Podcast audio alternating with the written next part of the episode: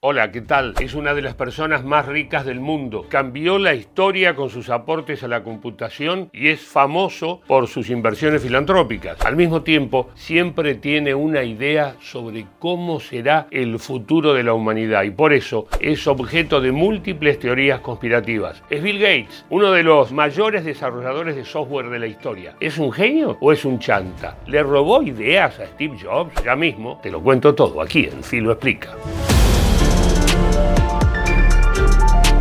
William Henry Gates III nació en Seattle, en los Estados Unidos, el 28 de octubre de 1955. Su padre era un reconocido abogado y su madre era directora de un banco. De esa familia surgió un pibe que, bueno, pintaba para prodigio. A los 13 años fue inscrito en la escuela privada de Lakeside. Allí conoció a dos grandes amigos, Paul Allen y Kent Evans. En dicha escuela contaban con uno de los primeros computadores escolares, un modelo 33 de teletype en el que Bill y sus amigos aprendieron a programar de forma autodidacta en lenguaje BASIC. A los 19 años, siendo todavía estudiante de la Universidad de Harvard, Bill Gates fundó la empresa de software Microsoft y cambió la historia para siempre. Bill Gates se matriculó en matemáticas en la Universidad de Harvard, pero Ellen lo convenció de que abandonara los estudios y en 1975 fundaron Microsoft, que como todos sabemos fue y sigue siendo un gran éxito. Con su empresa Gates hizo gran grandes aportes al desarrollo de la computación, pero sin duda el más importante en su momento fue el sistema operativo conocido como Windows.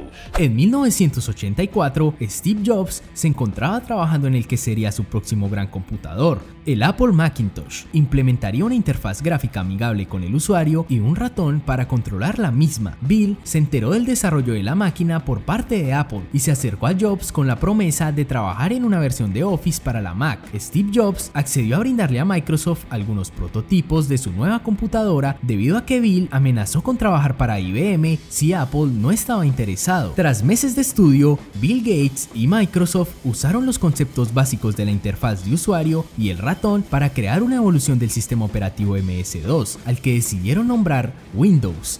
Esto enfureció a Steve Jobs, quien demandó a Microsoft por haber robado su idea. Windows se convirtió en el sistema operativo más utilizado en la mayoría de las computadoras personales de todo el mundo, pero ese entredicho con Steve Jobs convertiría el enfrentamiento entre ambos en uno de los superclásicos, podemos decir, de la tecnología de los últimos tiempos. Todos saben que Windows copia de Apple. Triplica tus ventas con una PC. Las personas con poder para crear usan Apple y los que sí trabajan usan PC. Seguro que este beat lo hicieron con Apple. No. Fruity Loops, PC. Pero nunca, nunca tendrás virus en un Apple. Aún puedes pagarte un doctor si compras una PC. Más allá de su conflicto con Jobs, Bill Gates siguió siendo cada vez más influyente en el mundo empresarial y en el mundo tecnológico. Así hasta que su empresa llegó a cotizar en la bolsa. Dentro del desarrollo de software están las aguas divididas entre quienes lo quieren, lo respetan, el trabajo que hizo en todas estas décadas, y están quienes no lo quieren eh, nada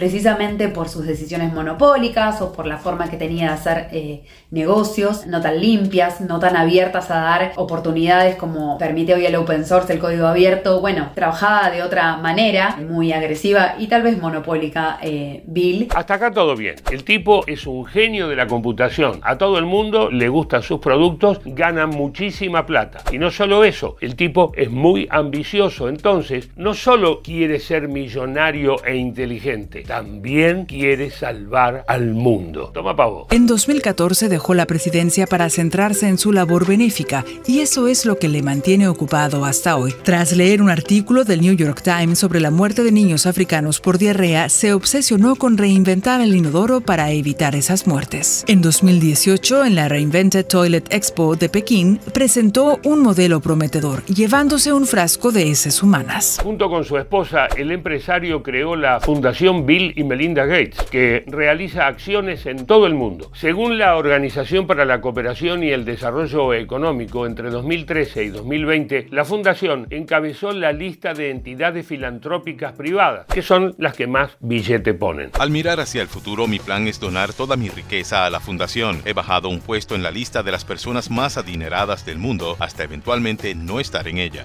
Y para hacer su deseo realidad, el fundador de Microsoft hará una extraordinaria donación de 20 millones de dólares a la Fundación Bill y Melinda Gates. Esta organización benéfica es una de las más grandes del mundo, que gracias a estos nuevos fondos podrá incrementar su gasto anual en salud global, pobreza e igualdad en un 50% hasta el año 2026. Ok, ok. Bill Gates es multimillonario, dona un montón de plata, desarrolla tecnología, pero algo malo debe haber en toda esta historia, ¿no? Bueno, sí. Con la llegada de la pandemia por COVID, el fundador de Microsoft se enfrentó a un desafío desconocido. La Fundación Bill y Melinda Gates ha donado millones para ayudar a encontrar una vacuna y tratamiento contra el COVID. Pero hay quien cree que Gates quiere implantar microchips y dispositivos de rastreo en la gente a través de la vacuna. Miren, yo ya me di 3, 4 vacunas contra el COVID y hasta donde sé, hasta ahora ninguna incluía un chip de Bill Gates. Pero la cuestión de la vacuna no es la única crítica que se le hizo en los últimos años. También se cuestionó su inversión en cuanto al cambio climático. Se metió más a fondo en el tema en el 2015 después de que se hizo una campaña dura que lo criticaba usted por sus inversiones en energías fósiles y que eso lo motivó a ser más activo en el tema. Todo comenzó cuando comencé a viajar frecuentemente a África después del año 2000 para supervisar el trabajo de la Fundación Gates. Y lo que vi allí es que prácticamente no había electricidad. Y ya sabes, queremos que sus economías se desarrollen. Y entonces pensé que debía aprender sobre cómo ayudar a generar ese avance y cómo estas preocupaciones sobre el cambio climático podrían limitar ese avance. A lo largo de las décadas, Bill Gates se convirtió en un personaje que excedió largamente su rol de empresario. Así fue que llegó a formar parte de la cultura popular de muchos países del mundo. Me llamó la atención su anuncio en la internet, pero no entiendo muy bien qué es lo que hace su compu mundo hiper mega red. Así que en vez de arriesgarme a competir con usted, he decidido simplemente comprar su empresa. Ahora que está por llegar a las siete décadas, Bill Gates parece haber empezado a divertirse. Sí, sí, no sé si lo tenías, pero escucha, ahora es una estrella de TikTok donde sube videos bailando con su familia, ping pong.